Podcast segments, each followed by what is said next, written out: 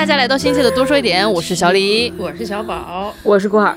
对不起大家哦，我们又跳票了一期，然后我们也不知道现在录的这一期最后剪出来到底有几分钟，意思就是 但有可能会再跳一期是吧？呃，对对对对对，听到这里的朋友们，如果你们发现没有再跳一期，就是说明可能本期节目还是有个三十分钟以上的。但就因为我们最近实在是太忙了，三个人都以不种不同的形式在忙，然后各自都很久都没有见过面的那种感觉，真的也是挤出来时间看了最近非常非常火，大家都在讨论的这样的一部电影《芭比》。可是工作日星期一的晚上去看的，我的天呐！看完之后感受如何，朋友们？我觉得工作日晚上能够去看电影，我就已经很开心了。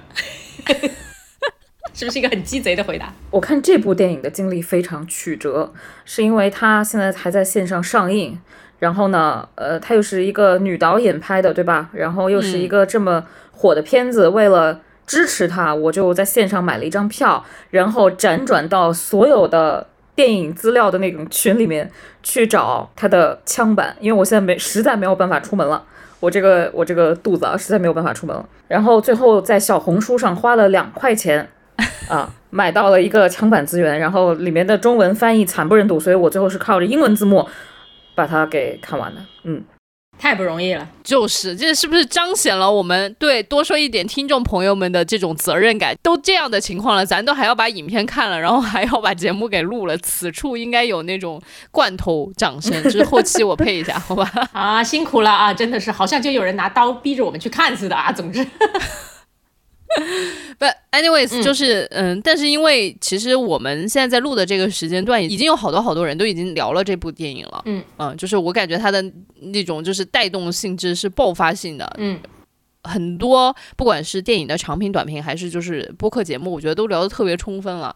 我感觉反正我自己吧，就也没什么信心能聊出来一些新东西，所以所以怎样啊？所以其实这一期节目是一期非常接近于发大水的，但是还是有聊一下电影《芭比》的这样的一期节目，就借芭比发大水啊，发性别主义的大水哦。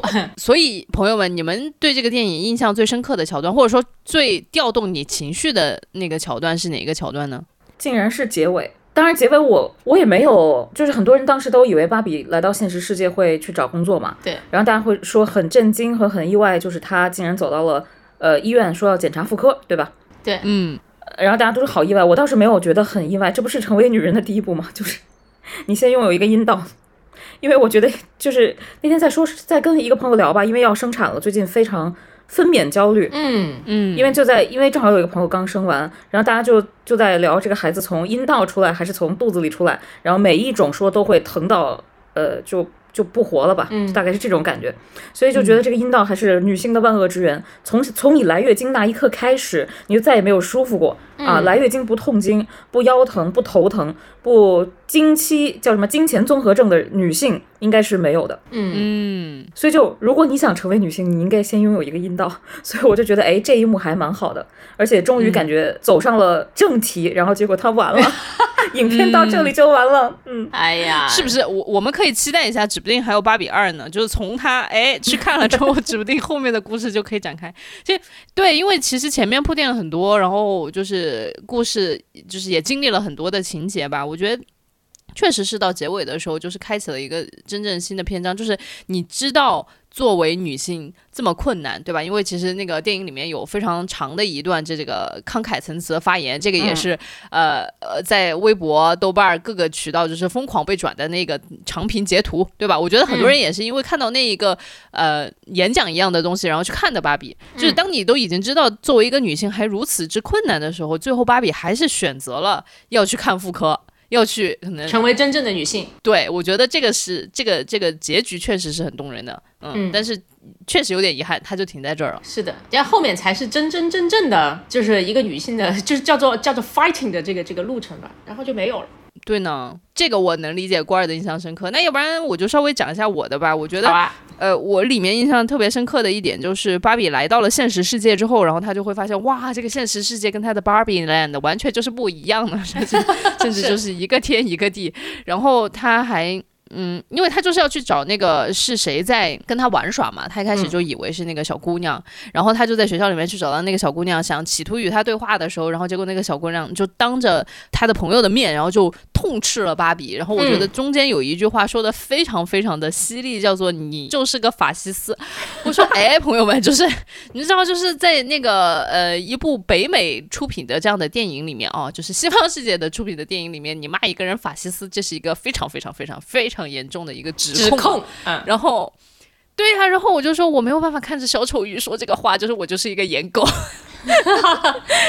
对，然后但是他那个小女孩就说的非常的就是义正言辞，然后当时呃芭比就觉得非常的受伤，然后嗯，可能经常听我们节目的朋友也知道，就是小李在任何的电影，就是之前讲的任何电影里面，多数的时候都是带入男性的角色，但是莫名其妙的，真的是。都不知道为什么，对，就是我。不就完全不知道为什么？大家可以回听一下我们以前的一些节目。嗯，然后结果这一次我是真正的带入了芭比，我当时觉得好受伤。很好奇，你应该从头到尾没有带入 Ken 吧？哦，没有，完全没有。所以我 哎，这个很有没有？这个很有意思。我觉得之前你不是说每次都带入男性，你其实是每次带入主角。哦，现在你帮我开脱哦。就你你带入的是那个摄像机背后的那个人。对啊，就是他用什么视角拍的，你就带入了谁，大概是这种感觉。所以这一次你带入的是芭比，你没有带入 Ken 这个男的啊，也没有带入小女孩，她是个配角这样子。嗯，所以当时你的感受呢？嗯，当时我的感受就是很受伤，我的确很受伤。我想象了一下，就是我我就感觉好像是自己骂了。哎，朋友们，不是因为他是那个罗比演的，所以我才带入芭比。嗯，就是因为确实摄影机给了他比较多的戏份。哦，我当时觉得非常受伤，就是我很难想象我在现实生活当中，如果被一个我自己很期待要见面的一个人，嗯，第一次见面的时候就这么劈头盖脸的骂，然后而且骂了一种我都无法理解的东西。就可能就是跟我自己生活经历完全相悖，超出我的生活经验的东西。如果我被这么骂，我真的觉得我可能不仅仅是像芭比一样哭吧，我可能就是会怀疑人生。就是我能岔出去说一个话题嘛？就我之前看过一个纪录片，是跟马斯克有关的。然后马斯克不是搞他的那个呃。登火星的计划嘛，嗯，有一次他应该是见到了阿姆斯特朗，就那个第一个登月的人，这是他童年时代的英雄嘛，对吧？然后他其实他说他做所有的事情都是向这位童年英雄致敬啊，就这样。结果阿姆斯特朗不鸟他，还骂他，然后纪录片就拍马斯克这个。钢铁大猛男在那里哭，然后把我给看乐了。对，哎，真的很难想象。对我，我特别，所以我说我特别能够理解，就是就是小李说的这个话，就是被一个你特别期待的人，然后这样子去批判的，真的就是毁灭性打击，对吧？而且他就是骂你的点是，就比如说他骂你过往的所有的生活方式，或者你过过往的所有的追求，嗯，但你那种生活方式，其实就以你自己来说。你也不是说主动去选择的，就比如说芭比，她生活在 Barbie Land 里面，她就是被造成了一个那个样子，对吧？她的所有的生活方式，所有的生活经历，她就是有点叫做就是被给定的。嗯嗯嗯。然后结果我就是因为我经历了这样的一种生活，我来见到你的时候，我就被你骂法西斯。嗯。我我觉得我 又觉得自己很无辜，很委屈，又觉得自己很委屈。嗯。然后又觉得自己太受伤了，就是怎么能被骂法西斯呢？对吧？我我对你做了什么惨不忍道的事情？嗯。你要这么骂我啊！所以当时我就觉得这个，呃，都不仅仅是叫做印象深刻了，我觉得是真正有调动我个人的一些情绪的，就是我确实就感受到了刚刚我说的那几个词的那种感受。嗯嗯嗯。啊，我我不是跟你唱反调哈，小李，就是我我我此处也没有也没有带入那个骂人法西斯的小女孩，我我但我我想站在就是同理的角度是想说一说，就是为什么这个小女孩要骂法西斯，或者叫叫做就为什么。我退后一步看，为什么这个场景很重要？我我也是觉得这是非常非常重要的一个场景。他给我的触动不是最深的，不像小李哈。然后给我触动最深的，其实还是啊网上疯传的那一段演讲。然后我比较，你等会可以展开说一下。我已经忘了，虽然触动很深，我只记得第一句话就叫做“你要瘦又不能太瘦，而且你不能够为了瘦而瘦，你必须为了健康而瘦啊”。瘦的就叫做什么来着？就叫做啊，好像我不是为了这件事情一样哈。就就这个，呃，还有我印象当中很有印象的那一段发言是：你要要钱。但是你又不能开口用钱，对，你就显得很俗。对，反正反正就是，对我我我我觉得那一段挺好的哈。就但这段后面放的时候，我还是想说说这个小女孩骂巴比是法西斯的这个事情。我我觉得第一个呢，呃，你觉不觉得它很像我们现实生活当中其实可能会遇到的场景？就是你最想帮助的人和你最想靠近的人，其实他对你充满着攻击性。嗯。你的意思是说，芭比想要帮助那小女孩，对吗？对，因为他就觉得说什么是出了什么问题嘛，然后我是不是需要去解决这个问题？结果没想到啊，就这样。然后另另外一个呢，就是最不应该互相排挤的人在互相排挤，就 这俩女的干嘛呢？你们俩互互互相之间，就在现实生活当中其实是会发生的哈。然后我说我站在这个小女孩的角度，我理解她为什么要这么做，是因为她刚刚。迈入一个成年的过程，我们他肯定还没有成年哈，但他正在成长，他正在成年。前面有一个镜头是说他把那个芭比娃娃给扔了嘛，然后是他妈捡回来的一个小孩儿，然后希望告别他自己的幼稚，然后迈向成熟的第一阶段就是把他自己的玩具扔掉。嗯，然后甚至就跟他划清界限啊，对吧？这个划清界限这个词，在我我国历史上也出现过多次。你想想，它发生在什么时候？什么样子的人是最容易做这件事儿的啊？就是他需要急速的成长，去向外界和向自己，尤其是向自己证明一件事情。他特别需要向自己证明，我不会被芭比这种审美绑架。嗯啊，所以他会掉过头来说，我要攻击芭比所代表的这一切。因为如果我不攻击的话，我如何表示跟他划清界限呢？其实他没有任何必要去攻击他，但是他必须通过这种攻击性来表明划清界限，这是第一。然后第二呢，就是人往往会去攻击或者叫做过分的去攻击的那个角色，是自己最害怕成为的角色，而你最害怕成为的角色，往往又是跟你特别接近的角色。一个女性她很容易攻击另外一个女性的。就是因为他太害怕他成为那个样子了，他太害怕成为被芭比这种审美和这种价值观所绑架的女性了，所以他就说：“OK，我并没有直接攻击造成芭比的这个系统，然后我先攻击芭比，就会变成这个样子。你不觉得在我们现实生活当中也经常发生吗？我就不细说了哈，就是啊，你可以细说，就不细说了，我就觉得不用细说了哈，就是所以就我我因为我们活在一个 到处都充满攻击性，而且攻击来的莫名其妙的地方，有的时候就会觉得。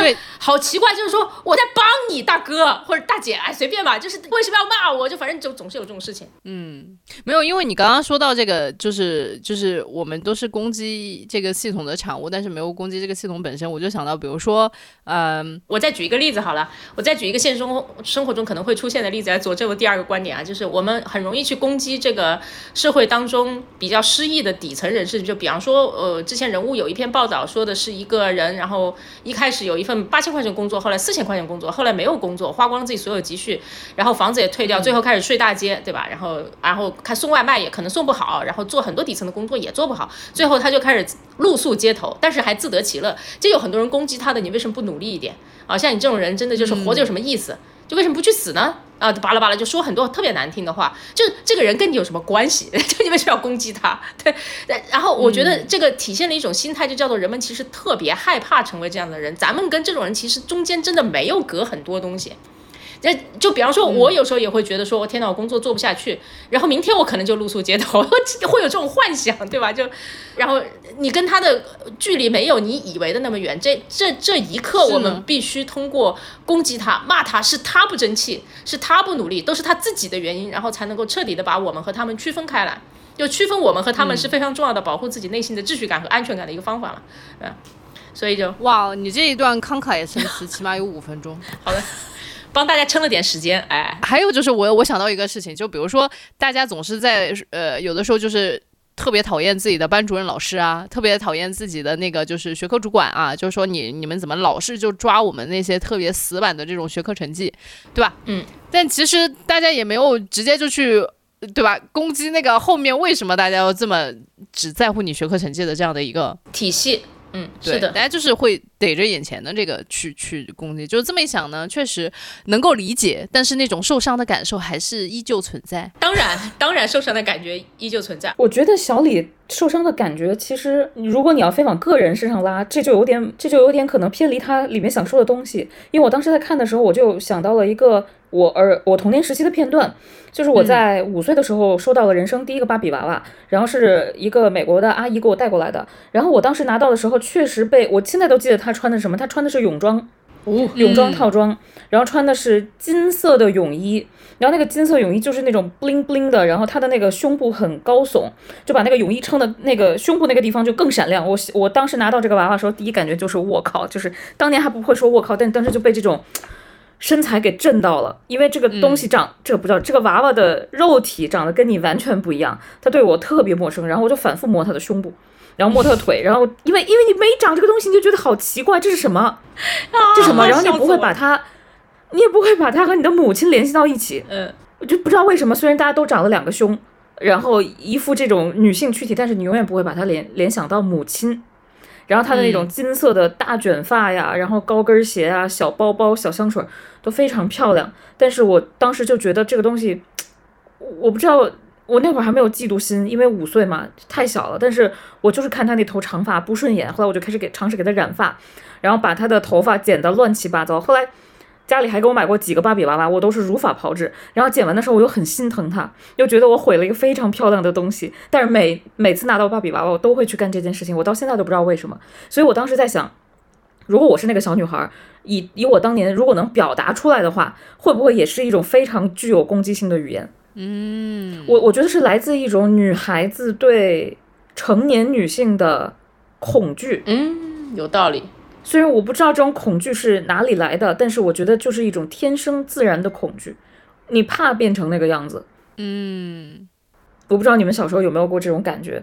我我就小时候没怎么玩过芭比娃娃，然后我小的时候玩的东西都太奇怪了，就是 那些遥控的卡丁车，然后或者是一个那个一个 M M 豆。就是那种 给你摆一下出一个 M 豆，给你摆一下出一个 M 豆的那种东西。我小时候玩具就是这些，然后我觉得那个时候可能确实物质也不是特别的丰富嘛，就是玩具其实很少，有的时候就是你一个玩具就要玩好久，也不会买个新的。但是我确实没有像芭比娃娃、洋娃娃这一类的玩具，就因为我当时观察过一个现象，比如说我拿玩那种棉花填充的娃娃，你也会给它穿裙子，但是你就会细心照料她。我我就会给她穿很好看的棉布裙子，给她梳头发。但其实你说她跟芭比娃娃有什么本质区别吗？都是娃娃。但是我对芭比娃娃那种凹凸有致的躯体，然后还有她那种精心设计的女性化的泳衣和成人化的打扮，就觉得很不舒服。嗯，然后我甚至都没有意识到这种不舒服。嗯嗯，就会有一种不由就会有一种不由自主的想要去攻击和摧毁她的感觉，对吗？对，是的。嗯。不知道是不是啊？这只是我的一个猜测，就是你觉得他像你，但是又不那么像你，就是他可能像你的妈妈。从某种程度上面来说，就是因为他们都哦，就是有胸嘛，就是有成熟女性的那样的一些身体的标志。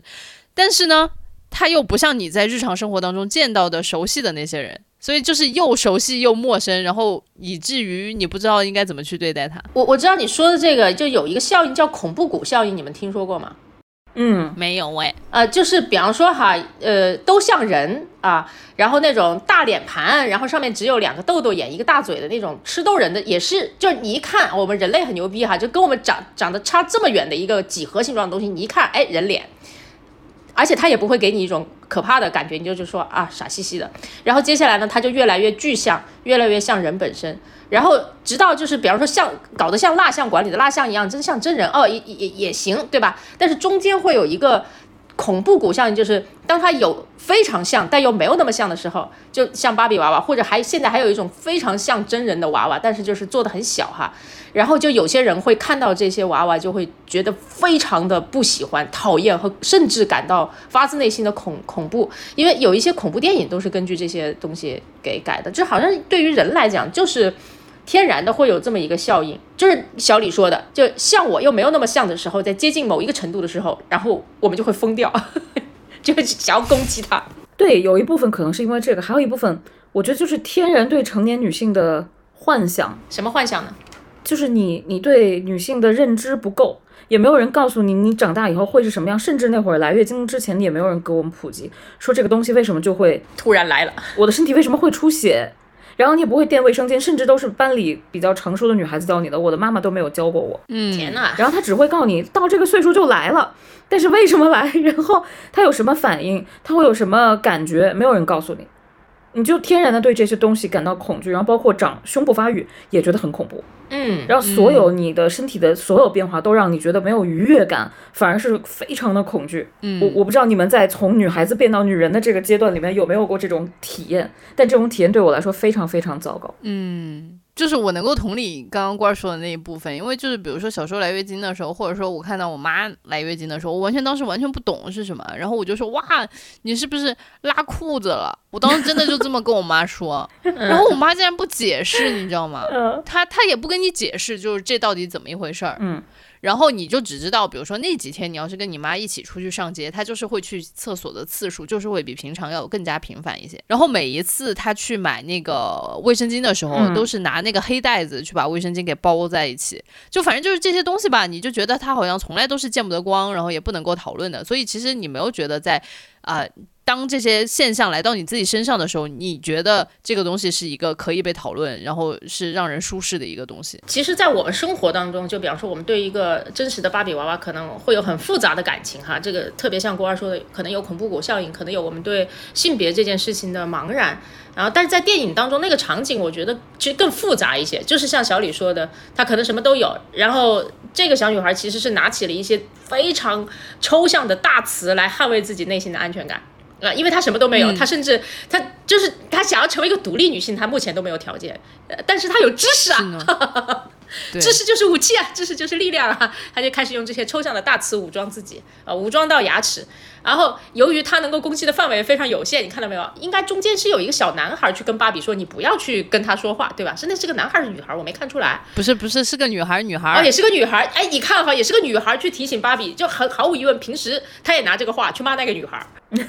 这些小小的武装啊，就是我不是在说那个小孩儿，我觉得我们生活中也是一样，成年人是一样，我们都学会了很多大词。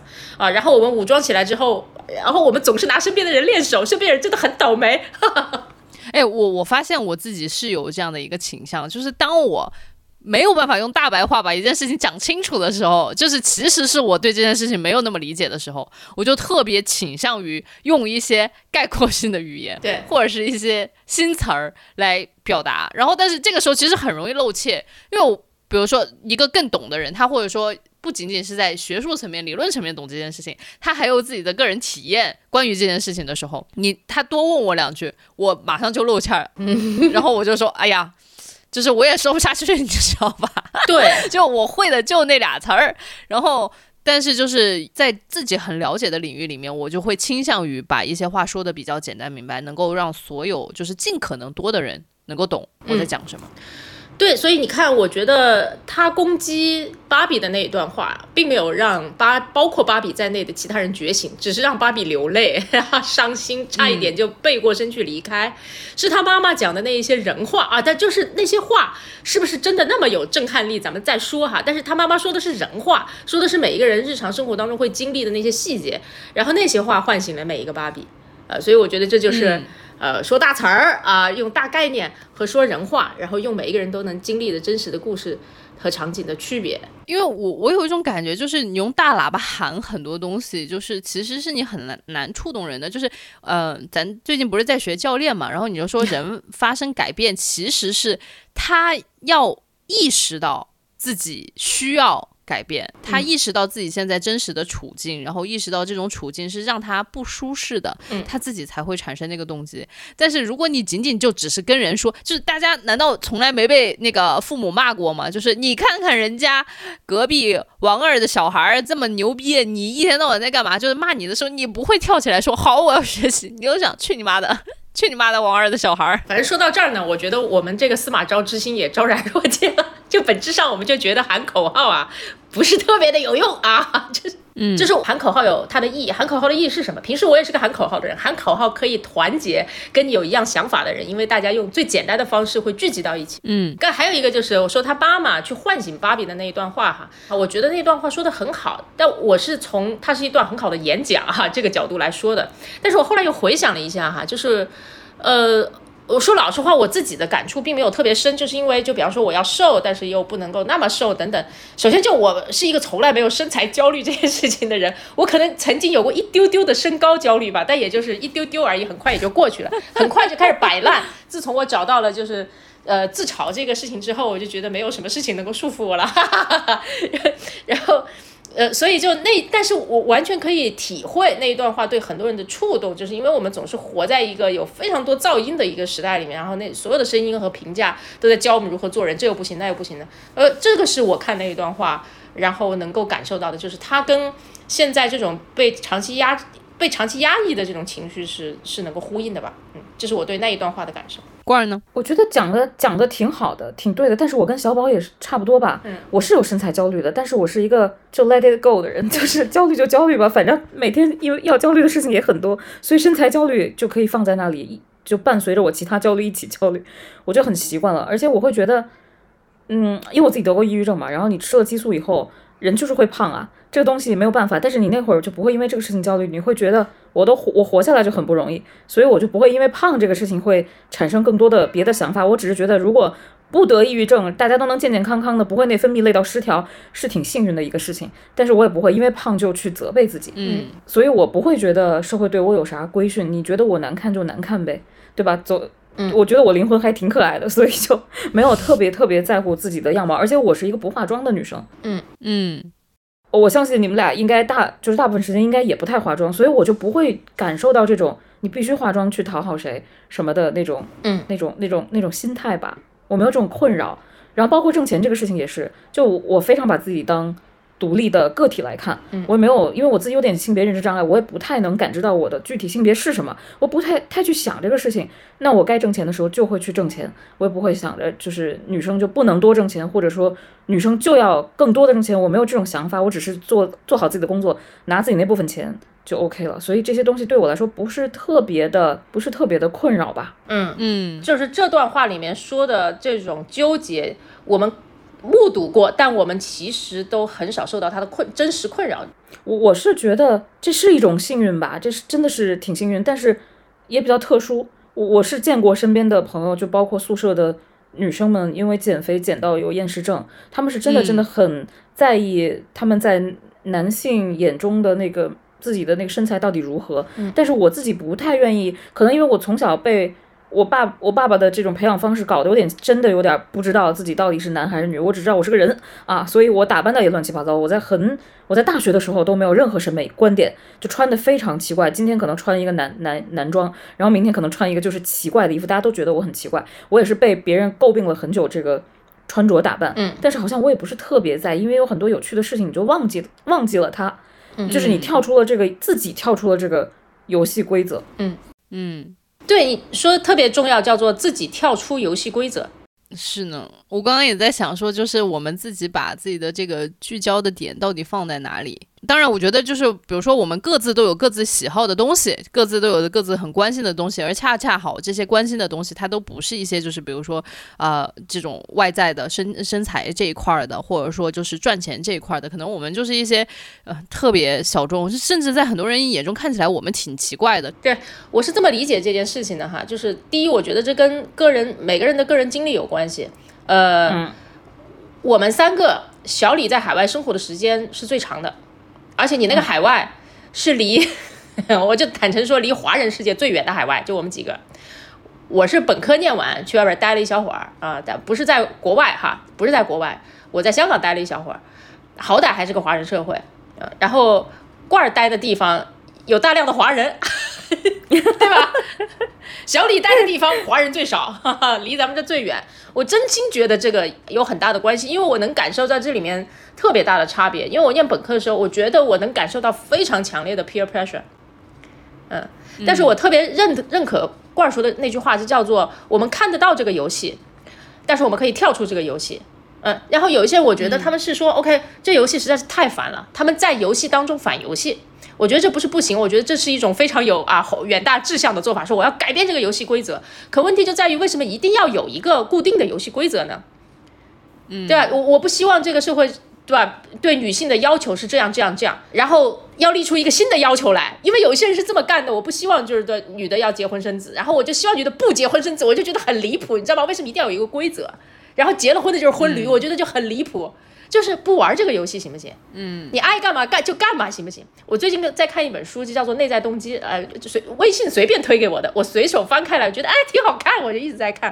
然后它那里面说的叫做一个人成长的过程啊，就是顺从和反抗，其实都是成长过程中的一部分，而且都是不成熟的，都是不自由的吧？不叫不成熟，这叫都是一种不自由。顺从就是你让我干嘛我就干嘛，反抗叫做你让我干嘛我偏不干啊。你不让我干嘛，我偏干，本质上也是一种被控制，你不觉得吧？然后只有就是，就所谓的从心所欲不逾矩啊，我不管不逾矩的那一部分，就叫做我做我想做的事情，不管它是不是符合你想要的，不管是不是符合我社会想要的，符合的话挺好的，那我就是一个很好的，对吧？就是就是一个在大家眼里没有任何没有任何问题的社会人。对，没有任何问题的人，大家可能在一定程度上觉得啊，这个人真的是一个很受社会规训的人呢。我不在乎，我是我自己选的，我并不是为了遵守这个社会规则才去做的。如果我真的跳出来了，只要我不，对吧？不，我我不伤害谁什么的，哎，谁他妈管我呢？对不对？所以就这种自由的状态，其实是其实是要到很后来可能才会有的。我觉得就是。我我不能凡尔赛的说我们三都做到了哈，但是我觉得在一定程度上，我们三个里面都有一点点的正正在尝试朝这个这个点去靠拢，呃，然后比较幸运的这一位哈，就是好像这辈子就是小我我坦诚说小李就是这辈子就确实很少受到这个规则束缚的一个人，他真的是，我觉得这真的是跟小的时候父母的教育相关，他们就小的时候也把我当成个男孩儿。就这么在养，然后呢，但又有的时候又能穿公主裙，所以我感觉我自己也不知道我自己男女的，反正我就觉得 男的做的事情我也能做，女的做的事情我也能做，我就有一种虚幻的感觉，就是我想做什么，我都可以尽量尝试去做。牛逼，给你点赞，给我爸妈点赞，给我爸妈点赞。就就非要说我们完全逃离了父权制度，那是不可能的，绝对不可能。那举个例子来说。我觉得我非常非常幸运，是我遇到了在很早很早的时候遇到了一个非常喜欢的人，然后跟他结婚了。当然这是我自愿的，我也当时我从来没有对婚姻有过什么呃认知，嗯，也不知道它是什么东西，我就步入婚姻了。然后到现在我也没有觉得我们俩的婚姻和正常人的婚姻有什么一类似的点，所以我说我真的非常幸运。但是这不能让我忽视掉，因为这段因为这段婚姻，我得到了很多。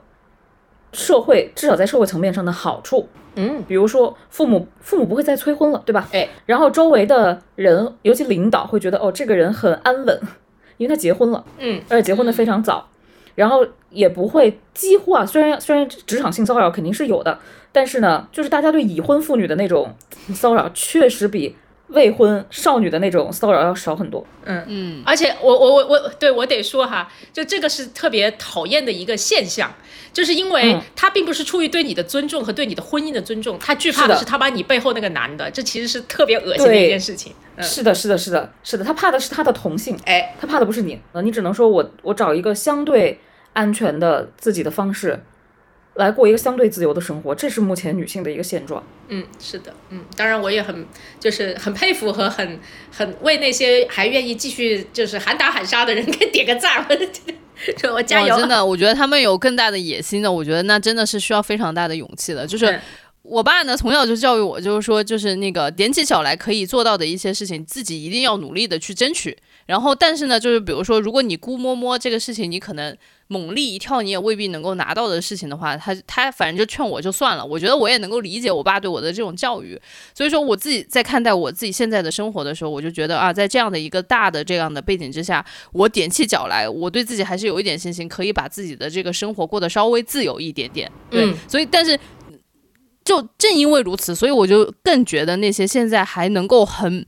努力想要找各种方法，不管是或激进或者是什么样子的方法，还要想唤醒更多的人能够呃觉醒的这样的一些呃女孩子，我是很尊敬他们的。就是我觉得他们在做的事情，就是我自己估摸摸我跳起来 我也拿不到的东西，然后但是他们还很勇敢的再去做，所以我就觉得呃特别有勇气。嗯，对，就跳起来疯狂的够啊，对，就是我觉得正是有这样这样的够，所以可能才是让更多的人能够踮脚，呃。就能过好自己的生活，嗯，挺好。我是这样理解这件事情的，对，嗯啊，但我就是其实最后我很想就是稍微分享一下，因为我们刚刚都还在说自己从某种程度上面是幸运的部分，但是我确确实实在生活当中看到非常多非常多这种不平等，就是呃，我分享两个事情吧，就一个事情是我年纪稍微较轻一点的时候，然后当时我在呃。上海工作，然后我我跟我一个项目组很好的一个 member，然后我们一起去找一家中国知名的体检品牌提创业案。嗯，对，就是我也不能再继续说它是哪个品牌了，反正就是范围已经做的很小了啊，一个手就可以掰过来了。嗯，对，然后对方的那个品牌总监是一个男性，然后我们两个呢就是年轻的两个小姑娘，然后我们就去提了一个呃提案，就是想把这个女性去做乳腺癌筛查这件事情，就是让她希望变得更加的呃让大家。比较没有负担，因为其实很多女孩子她可能已经感受到自己的那个乳腺不舒服了，但她就会想说啊，那我去看的时候，我去体检的时候，是不是一个异性的呃医生会来呃摸我？所以她就觉得我不愿意去做这件事情。还有就是很多情况之下，因为我们当时还去实地探访了，就是你就会发现你去医院，他首先就是让你排老长的队，然后最后跟你说你去拍片子吧。那为什么要让我排这么长的队呢？对吧？就是你就说去看这个科的人，首先都把片子给我拍了，然后你们再来，就相当于就整体的这个体验都非常差劲。然后我们就希望优化这个流程，就去提这么一个创业的案案创意案给到这个品牌总监。嗯，然后这个品牌总监就是当然这个创意案就值。呃，从创意一直到落地，就是大概值个几十万吧，啊，然后我们就有这么一个报价，我觉得大家有砍价的空间，但是都应该比较 decent 的砍价。结果这个品牌总总监当时就直接给我们砍到八万块钱，然后就开始跟我说，我们有很多很牛逼的这样的什么媒体资源啊，就是让你们一飞冲天，叭叭叭说一大堆。然后我就说，啊，我说这个东西肯定是没有办法降到这个价格的，就是我们付出的确实很多。然后后来他就说了一句话，他说你们这就属于。当婊子还要立牌坊，哇哦！因为当时我们就说我们是希希望做一个比较公益的项目，能够让更多的女性都能够无负担的去去做这个乳腺的检查。他当时说这个话。我懵了，我就说我靠，我这辈子没见过这么不体面的人。就是我以为只在酒桌饭局上会听到这种话，然后或者说一些非常下三滥的，就是对。然后我我竟然在一个商业的一个合作的谈判的桌上听到这句话，然后结果我转过头去，我看我跟我一起我项目上的那个同事，那个眼泪已经在眼眶里面打转了，朋友们，哇！我当时气到爆炸，然后我就跟他。其实我当时也很上头，我我觉得我一度也有一点点想哭，嗯，然后当时就跟他说，我就说，如果您要这么说话，我觉得我们也没有任何好谈的了。然后我我我们俩就出去了，我们就东西就一收就出去了。关键是当时那个品牌总监下面的两个品牌经理是两个姑娘啊，然后那两个姑娘就一直就在跟我说，哎呀，不好意思啊，就是他就是这么个人啊，你不要往心里去啊，他就是这么个人。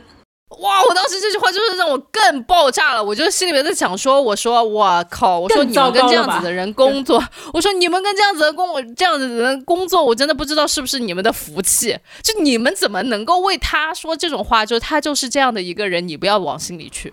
这里面怎么能说这种话呢？这里面可以吐槽的层次实在是太多了。就是，但是你又觉得他们两个，就是他们两个也没有别的选择可以去做，因为他们在这个。森严的等级中，是他的，他就你你就算忽视掉性别这个事情，先拨开第一层，因为他们是上下级的关系，然后你再把性别加回来，你就想啊，对吧？在一个是男领导的这种。上下级关系中，你说女孩她能做啥？嗯，但是啊，我也理解，她也想有自己的工作，或者就保持沉默，或者说就说对不起，我我我我，因为你有这样的遭遇，我觉得我很抱歉啊。但是但是，我就是觉得她帮他开脱那一刻，我真的就是我当时整个人就是要爆炸了。嗯嗯，呃，这是我觉得我职业生涯当中遇到过的让我最难受的一次。我当时就一直在想，我说如果我是个男的，他今天会这么说话吗？嗯。嗯，当然这个就没有答案了，因为我也不是个男的，对吧？然后他就看到你一个年轻小女孩，对吧？那对你这么说话也没有什么后果，嗯。所以这就是我觉得，呃，但后来我就很少再遇到这样子的事情了，嗯，直到。最近哦，我去参加一个挺好的一个喜剧的一个发布会，然后呢，当时我就记得那个发布会现场，就是中间肯定站的是那个一个啊 C 位 C 位的一个非常呃重量级的一个呃演员，然后从那个演员左边右边就是男生女生就排开了站，然后当时大家就说，哎，那我们来介介绍一下这个戏剧的所有的演员，然后先让男生介绍，然后介绍完了之后呢，女生自己再自我介绍，然后我当时真的有一种感觉，就是男生都很 chill。就是在都一般就说大家好，我是谁谁谁，然后呃就没了。然后青年演员会多说两句，大家好，我是青年演员谁谁谁谁，然后后面加一下自己的一些作品哈。然后就是呃成熟的演员一般就很 chill，说两句就没了。嗯，然后结果到了女生那边，我天啊，那真的就是不一样了。首先就是明显就看见打扮就不一样哦，我觉得他们那个发布会可能未必有妆发，但女孩子全部都自己做妆发，嗯，然后就开始自我介绍的时候，就是真的是十八般武艺啊，到第三个人的时候。他直接就说，要不然我就现场跟大家唱一曲吧，就有点心心疼他们，你知道吗？就是好好好费劲儿啊，就是。对，就是你为了要在那样的一个场合里面稍微能够出挑一点，就是真的得十八般武艺都上，嗯啊，但是就是男生就有一种天然的，就是 chill 的感觉，就是聚光灯就在我身上，对，就是 就是特别像电影里说的，我是个男的，这还不够吗？啊，对呀，就是这样说那个话，你就看最近一些热播电视剧啊，哪哪哪几部我就不说了，呃，你稍微是个男的。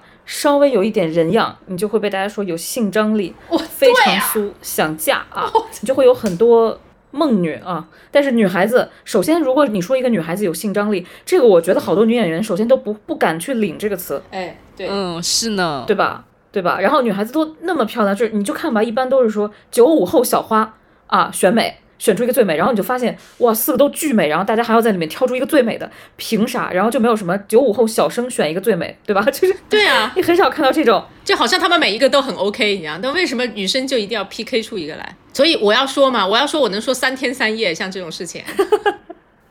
你说一个最点的吧，你说一个你自己都感觉到很点的一个就是场景。我天天都有，我天哪，这咋办呢？我我先我先分享一个。最最点的啊，就是就是胸部这个问题啊，呃，只要女孩子的胸部在我国达到 B 以上，你就忽然发现同桌的男性啊，平时嘴里也蹦不出啥长篇大论，诶，他突然能在你胸部上写论文，这是什么东西啊？我的天！就只要你的胸部在 B 以上，他们就会有无数个你想都想不到的高级的华丽的词汇来羞辱你。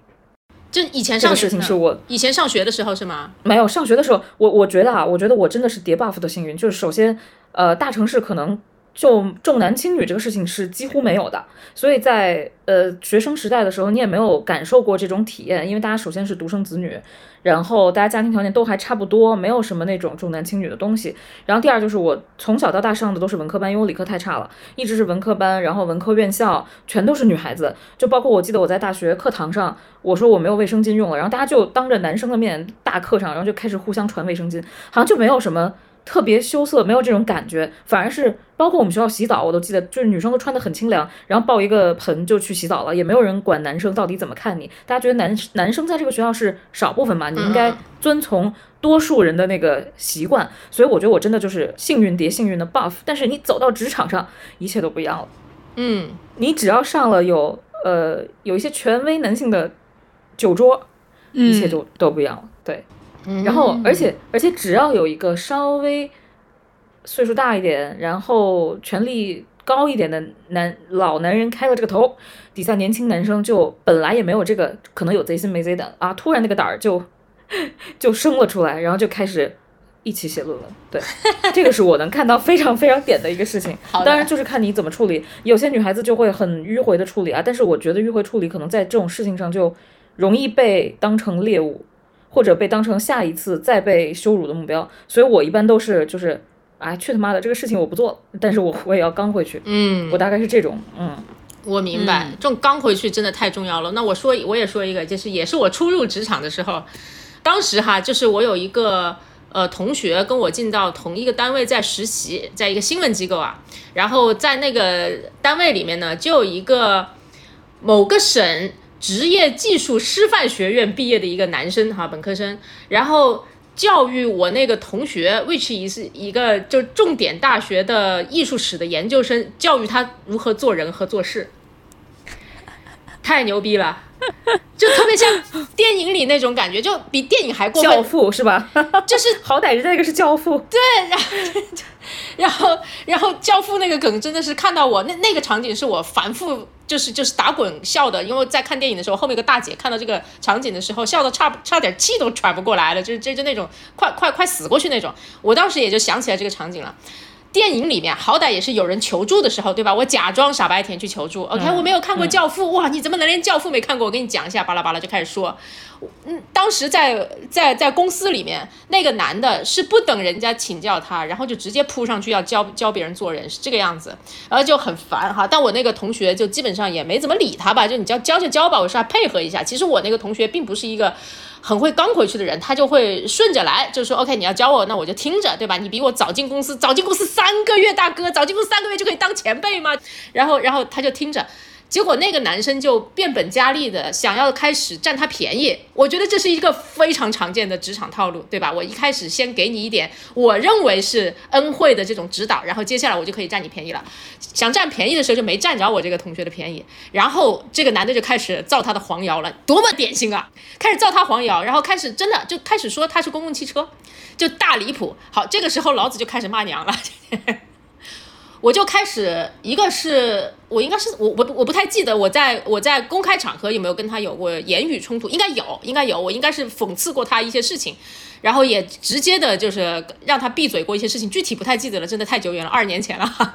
然后我当时还写写写写播写写博客啊，那玩意儿叫博客，不是播客。然后长文骂他，因为他也写，因为他写他就写他跟那个那个我同学的事情，然后把那个事情就完全歪曲了。然后我就写长文逐句的反驳他，然后写到他最后删，他一开始是删自己，呃，他一开始尝试解释。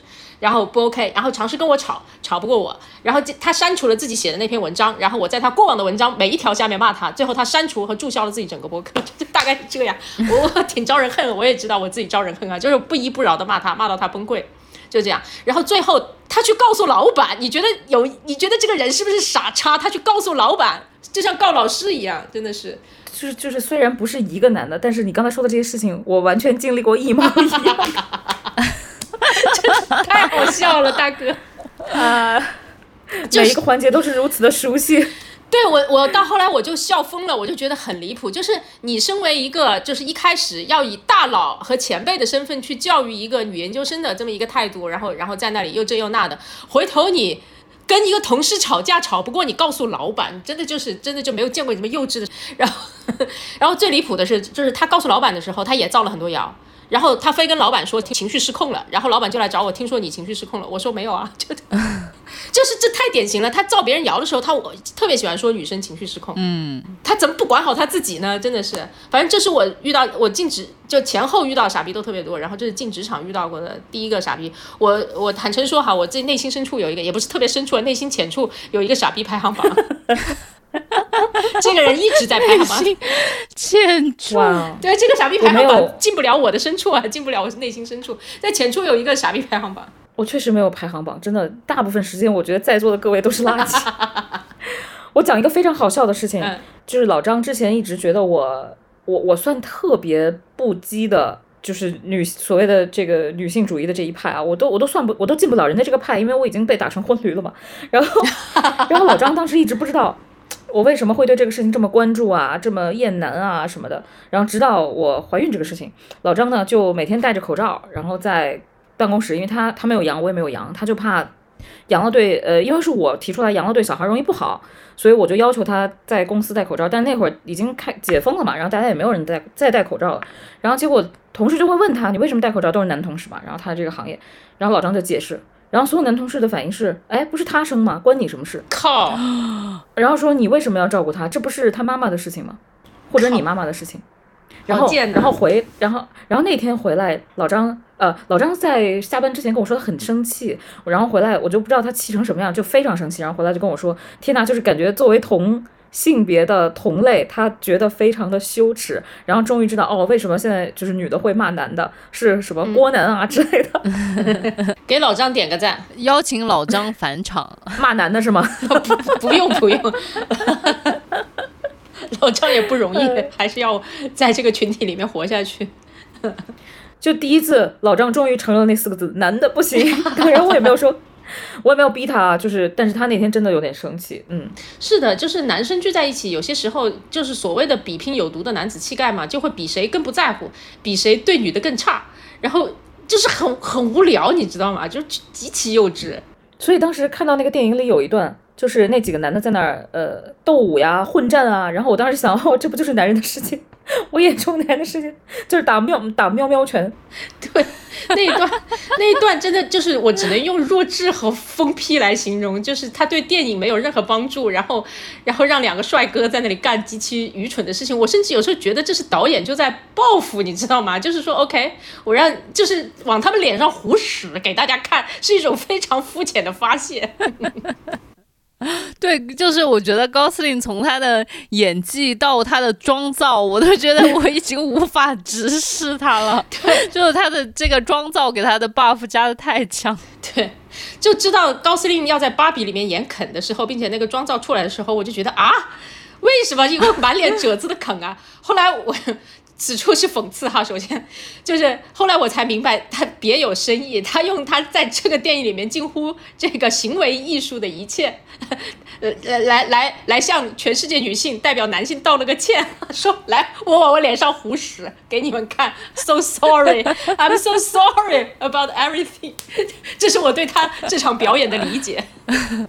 谢谢你哦，那你对上汽在我们巴比里，我无法直视上汽啊！我坦诚说，真的，他无论是他耍帅还是他后面耍宝，呃，今天还有个谁？今天好像就是有采访就问嘛，就是说这个电影里面你们觉得最像真正嗯最像肯的到底是谁？他们就说那个导演就说是上汽本人这个演员，然后我说我靠，这骂人不带脏字儿，这真的还是，但真的挺难听的。我想说。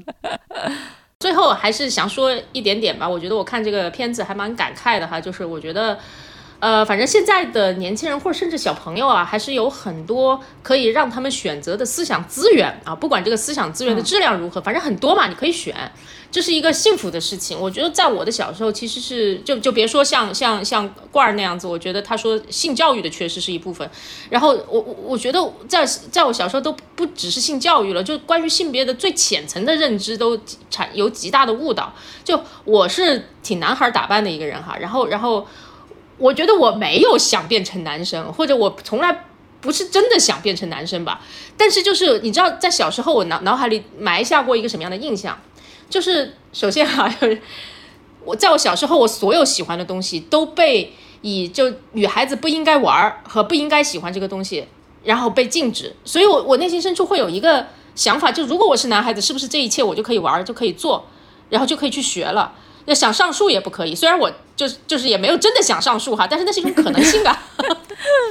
然后什么一个人晚上不可以出去玩儿？然后我说，如果我是男生，是不是就可以一个人晚上出去玩就没有事情？因为没有人跟我解释会发生什么事情，他只是告诉你，女孩子家一个人晚上不要出去玩啊，就这样。然后还有是，呃，舞刀弄枪吧，就捡棍子打人啊这种。你应该也不太能吧？但是我觉得捡棍子打人是一个小孩子很本能的一种事情，就是捡棍子打人啊！你看地上有根树枝，你不想捡起来用它抄起来揍一下别人吗？然后他，我就觉得就是说为什么？跟我讲的不是说人不应该打人，而是女孩子不应该打人呢。所以男孩子可以打，对不对？就是这样，全是这种东西啊，甚至还有很多再大一点点的时候，就是说什么呃，我能就不是针对我，但是你能听到，就是说啊，女孩子数学不是特别好也没有关系，但是就是啊，男孩子数学就应该可以学得更好一些。然后甚至就会让我觉得说，如果我是一个另外一个性别的话，是不是某一些成绩我会天然要好一些？反正诸如此类的太多了，我就内心深处有一个小小的印象，就是男孩子的人生可能性要比女孩子多太多了，真的。你然后我就不由自主的就说，那就像一点，对我不用试，我只要像，我不用一百种可能，我只要像，我是不是可以有五十种可能？然后就不由自主的变成这个样子了。所以我觉得就是真的太有意思了这件事情。然后然后我觉得我是长到很大以后才慢慢意识到这一切是如何发生的。嗯。所以现在我们不管怎么样，还是有很多的你刚刚说的思想资源，就是可以与这种很顽固的这种社会的 stereotype 来做一下对冲。对，所以我小时候可能还停留在芭比。发明之前的那个时代，芭比发明之前的时时代，那些娃娃都是小孩的形状嘛，那就意味着女孩子玩这个娃娃，就是你只能扮演母亲这一个角色。后来芭比产生了之后，又有各种不同肤色的芭比，各种不同职业的芭比，他们就进入了下一个阶段啊，就叫做女孩可以成为一切啊。然后这种可以和应该又不小心画成了一个等号，就反过来又变成了那个电影中的小女孩攻击芭比的一个理由，就叫做你太完美了。是我们的枷锁。你太完美了，以至于又成为了新的枷锁，对吧？所以他已经进到下一个阶段了。但在我的小时候，还是前芭比时代呢，真的是。嗯，我觉得我的儿时的路从就是大家一起玩娃娃的时候，大家让我当父亲，总让我当父亲的那一刻开始，就就变就变出了分叉，对对对，命运的齿轮从此刻开始转动。因为我小时候，我妈很就是嫌给我洗头发很麻烦，就把我头发剃得非常短，然后非常短的，呃，即便你穿裙子，非常短头发的小女孩只能扮演父亲，所以我一直在幼儿园扮演父亲的角色。嗯，然后我就发现，然后我就呃，现在想想，我就觉得母亲确实很劳累，因为他们手里一直抱着娃娃，然后父亲就什么都不干，无所事事坐在一边 看着他们抱着娃娃。对，我期待到时候我们多看到一些老张抱着娃娃的照片啊。我觉得会的，我觉得会的啊！既然老张已经已经在骂男的了，说明他现在有一些 意识觉醒，希望他觉醒到底。好的，没想到我们落在老张要觉醒啊！哎，你觉不觉得很有意思？对，嗯，先从身边的男性改造开始。对对对是的，是的，对对对，嗯其实电影最后的落点也是 Ken 要觉醒，你有没有想起来？就芭比劝哦还 Ken 真的是要觉醒，对，好有意思。嗯，好呀！你看我们的这个现实与电影，就是在完美的相会当中，给自己鼓个掌，我们是好艰难，但是终于期节圆上了目。